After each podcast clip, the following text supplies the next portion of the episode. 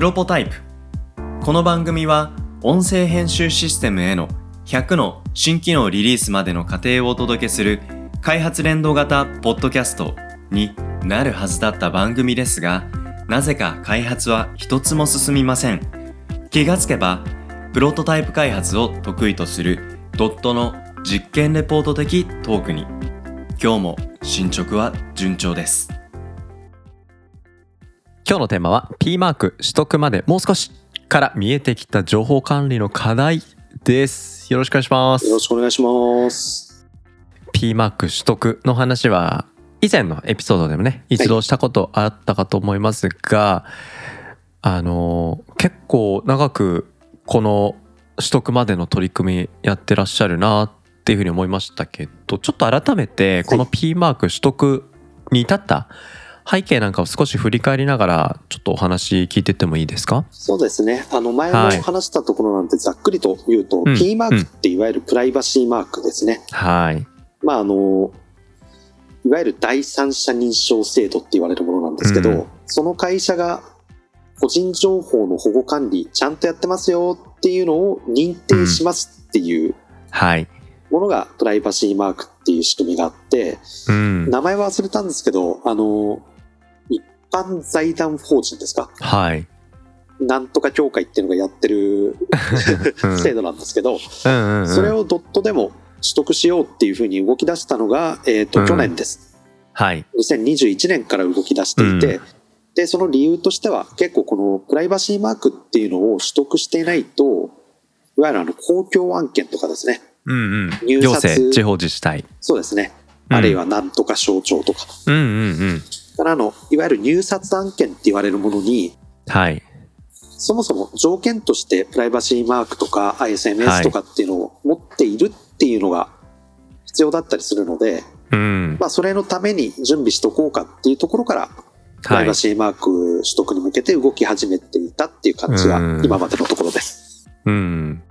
これあの動き始めて今このねお話収録してるのは、えー2022年の2月中旬ぐらいにななるんですけども今動かれ動き始めてどれぐらいになるんでしたっけ？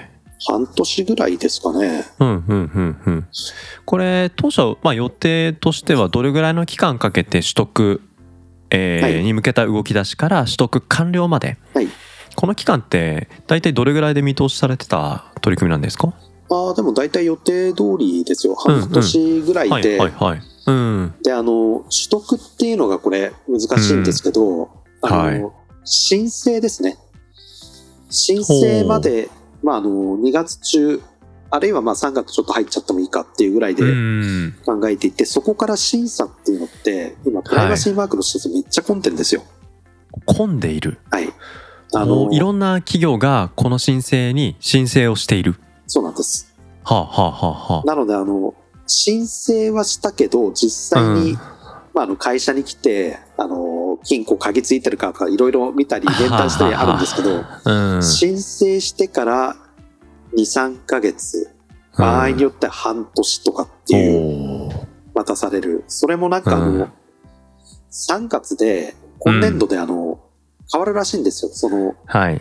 制度についてのうん取り組みに法改正だかなんだかがあるみたいで、うんで、そうすると、4月以降に申請すると、今までのやり方だとダメなんですよね。なるほど。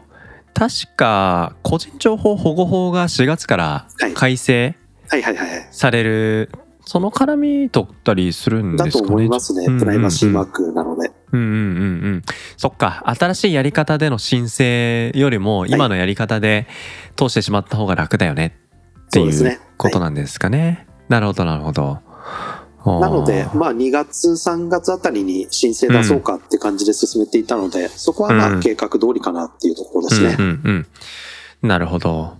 でこの取得ということをやる過程で、うんまあ、この申請する、ね、準備プロセスの中で気づいたことっていうのがはい。浅井さんもいろいろあったんじゃないかなと思いますけどどんななんか気づきだったりしたものが終わりですか？そうですね。これ、うんこのポッドキャストはきっと審査する人は聞かないだろうという期待を込めての発言になるんですけど、期待期待あの、プライバシーマーク意味ねえなって思ったんですよ。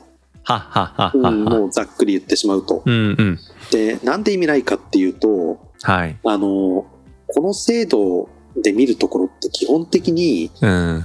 紙ベースなんですよね、考え方が。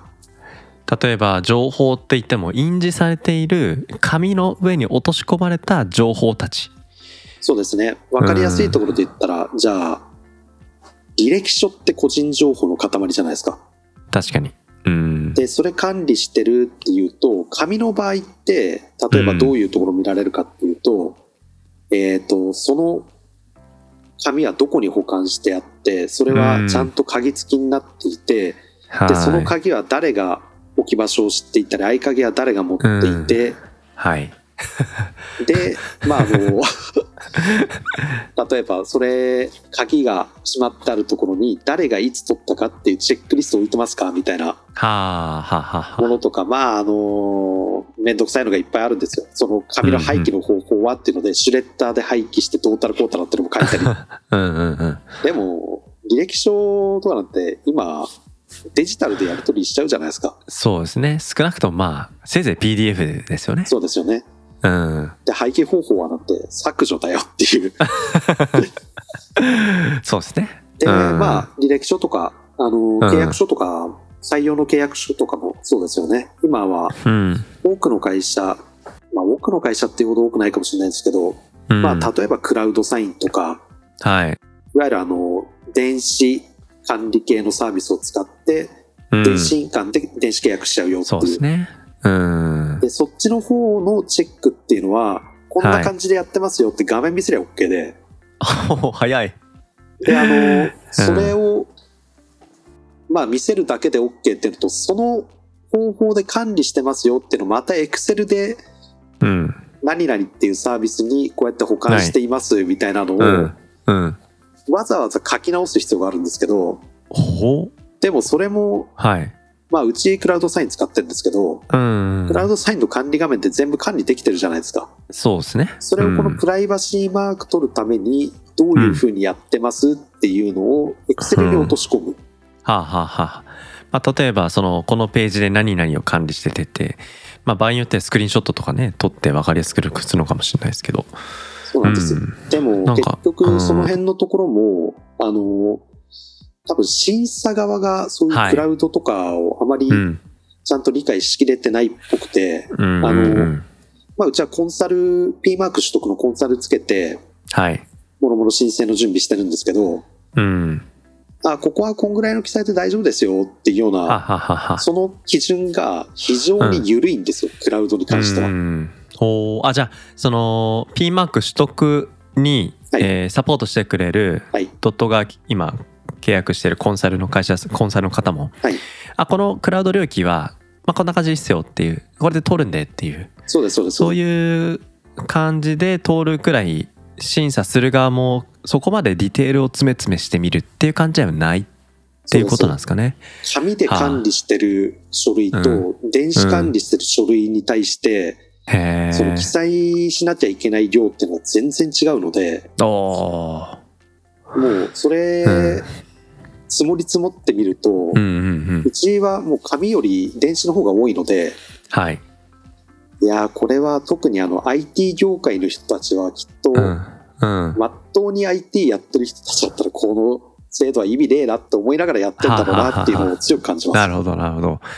逆に言うとね IT でファイル管理とか電子管理である程度、まあ、フォルダ構成とかうんその辺の運用とか整理をしていれば、まあ、紙フィジカル側の申請時のはい。チェック項目っていうものはそこまで多くなかったりするならばはい。割と取得ハードルっていうのはうん。紙でいろいろ管理してるよりも少し楽な感じにもなるんですかね。うちはまだあの、取得してるわけじゃなくて、もう審査の準備が、うん、まあ9割、8割終わったよって感じなので、はあはあはああ。んま偉そうなことはそんなに言えないんですけど、うんうん。ただあの、なんて言うんでしょうね、世の中で、このうん P マーク取るのめんどくさいよ、大変だよっていうのは散々聞かされていたんですけど、はい。確かに書類の数はめちゃくちゃ多いんですよ。うん。34 30ファイル40ファイルぐらいあってうん。でそれを全部書かなきゃいけなかったり一個一個の流度もはい重さも違うんですけど、うん。まあ面倒くさいけど大変かって言われるとうん。こんなん作業だろっていう感じなので うん。そこまで正直ハードルは高くないっそうなんですね。ていうふうに僕は感じました。うんうんうんうん。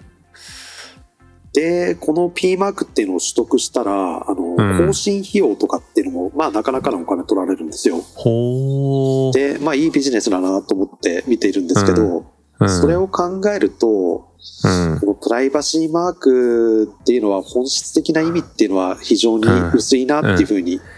感じざるを得ないって感じですね。ああ、ああ、ああ。いや、でもこのプライバシーマークが本来の意味を持ったあのマークになっていってほしいなっていう期待もどこかにやっぱり、うん、捨てきれない感じは今話聞いてて思いましたね。ありますねう。ん。なんか、うん。僕らはあの、今、基本的には Excel って使ってないんですよ。うんうん、Google のスプレッドシートとかを使ってるんですけど、うんまあそれはあの、Excel が悪いっていうよりも、うん我々の業務としては、スプレッドシートの方が合ってるからっていう理由ですけど、はい。あのースプレッドシートとかって、アクセス権の管理、アクスうん。アカウント単位でできるじゃないですか。そうっすね。うん。その辺のところを、えっ、と、提出書類に書こうとすると、これどこに書きゃいいんだみたいな感じで、様式の方が対応しきれてなかったりとかってなるほど。すると極端な話書かなくても申請をできてしまう。できちゃいますね。うんうんうん非。常にそういう、えー、これでいいのかっていうところが多いです。なるほど。いやーでもこの話ってちょっと批判的にねこういう P マークの仕組みを捉えつつもこれをやっぱ変えていくってことのハードルの高さが運営者側にあるっていう類の問題は P マークだけじゃないよなとかと思って。まうあ、いっん。ぱいありますよね。そうですよね。うん。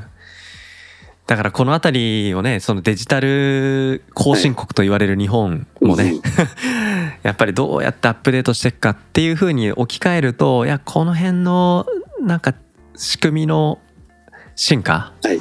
ここはもうちょっと時代が変化していくっていうことに置き去りにされないスピード感で変わっていくっていうことを一体誰がやるのかとかどんなふうにやるのかと庁には期か待したいですよね、そういう意味。したいところですよね。だから非常に責任が大きいあの省庁が去年できたんじゃないかなと。思います。なんうか、ん具体的にどんなのに違和感を持ってるかっていうと、うんまあ、あの、テンプレートというか、はい。もうこういうので通りましたよ、みたいな情報は、まあ、あうんの、知り合いからいただいたんですけど、うん例えば、あの、一個一個の個人情報に関する業務で、はい。どんなリスクがあるかっていうのを分析して、それにどんな対策をするかはい。っていうのが、まあ、あの、各書類があるんですけど、うんまあ、それも Excel でずらーっと、こんな意味で、みたいなやつをまとめるんですけど、うんそうですね、あのう、ん。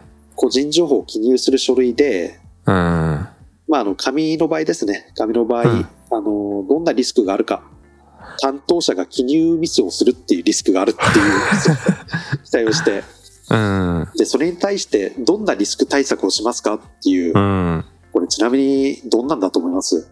当てられると思いますよ。あの、マジかって笑っちゃうっていうような。えー、それはなんか目視でチェックするみたいなそういう類ですか？ああ、惜しかったですね。正解はですね、二度目視するです。いやー結構いい線いってましたね。惜しかったですね。ね。なるほど。惜しい。そうなんだ。いやもちろん二度目視は大事だと思いますよ。だけどなんかそれを仕組みルールとしてダブルチェックの基本ってするのはちょっと違う感じがしますよね。まあ、うん。それをしかも、うんリスク対策表として書く意味っていうところを考えちゃいますよね。そうですね。なんかこういう申請が大変だっていうのはまあそれは分かりますよ。100歩譲って。だけどせめて意義を感じさせる大変さを感じさせてほしいっていうなんかちょっとね。なんか今話しててループしちゃいましたけど。そうですよ、うん。今の紙だけじゃなくて、実は、あの、電子データの入力ミスの時も二度目視するっていうのが記載されるへっていう。いやーなかなか合理的なやり方ですね。うん、そっか。いやでも本当あのまあ批判的な話ばっかりに終始しても仕方ないんでっていうところでやっぱこういう仕組みがねやっぱそのもちろん行政の中から改革されていくってことも大事ですけど、まあ、やっぱり行政っていうのはやっぱ決められたルールにのっとったプロセスを正確にえー、つつがなくこなくしていくっていうことが最大の役割だと思うのでこの辺を改革していくとか作り変えていくっていうのはやっぱりもしかするとねまあ浅井さんがやるみたいななんかこういう例えばの話ですけどね。うん。やっぱり理解のある人たちが知恵を持ち寄って一緒に新しい形を設計していくっていうこういうプロセスをどうそのスポットスポットで組織できるかっていう柔軟さうん。的確さ、うん、スピード感、うん、この辺りっていうものが決して P マーク以外も含めてですよね。そうですね。うん。あの、デジタル庁に期待することとしては、うん。このプライバシーマークとか、まあ個人情報に関してのやつですけど、うん。まあ ISMS とかってあの情報セキュリティの分野のやつもありますけど、はい、もうデジタル特化のうん、個人情報保護の P マークみたいなやつを新設した方がいいと思うんですよね。うんうんうん。現状のやつをどうこういじってっていうのって結構、うん。まあこれいろんな人経験あると思うんですけど、うん。問題あるものを直すより一から作っちゃった方が簡単なことって非常に多いので、そうですね。そうですね。うん。デジタルに特化したものとか、うちもあの、はい。民間企業の、あの、うん。システムのセキュリティ診断特化の会社に、システムリリースする前にあの、チェックを委託してとかっていうのはやってるんですけど、うんうんうん。やっぱりあの、そういうところのチェックって自分たちも作る専門家ですけど、それを専門にやってるところにはかなわないねってぐらいしっかりした診断をやってくれるんですよ。なるほど。だからそういう形の会社とかを使ってでもいいですから、うん。デジタル庁が温度だけ取って、はい。で、うまく人材や会社をマネージメントしながら、うんうんうん。まあ、デジタル特化のそういう仕組みを新たに作ってくれた方が、うん。その苦労は別にあの、うん。僕らはしてもいいと思ってるので、うんあの新しくできた制度はい。の取得で本当に意味があるんだったら、うん。っていうふうになんか意味のある苦労をしたいなと思ったという話でした。いやー大事な話ですね。なんかまさかデジタル庁への期待の話につながると思わなかったですけどやっぱり新しいルール作るときにそのルールが出来上がった瞬間でなく出来上がったゆっく5年10年っていうスパンで運用を耐えるかって未来を見通すこういう価値観でその業界向き合えるってもしかするとやっぱり企業の大小問わずやっぱり行政よりも企業側の方がその辺に対する理解って深いだろうなと思うとそういう組織をうまくデジタル庁側がマネージして作らせてそれで温度を取るって今浅井さんが言ったこと、うん、なんかこういうことをもっと循環をうまく行き渡らせるっていうことがバーデジタル的な、まあ、社会の進化というか時代に追いつくここの変化を促す、えーまあ、潤滑剤になっていったらもしかしたらうん、少し期待を持てるのかもしれないなって考えさせられましたね。うん、そうですね。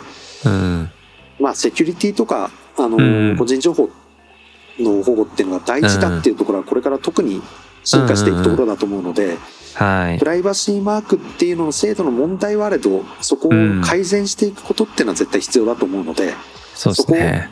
に期待を込めてっていう形でうんポジティブにはい結ばせてもらえればなと思います。はい。ありがとうございます。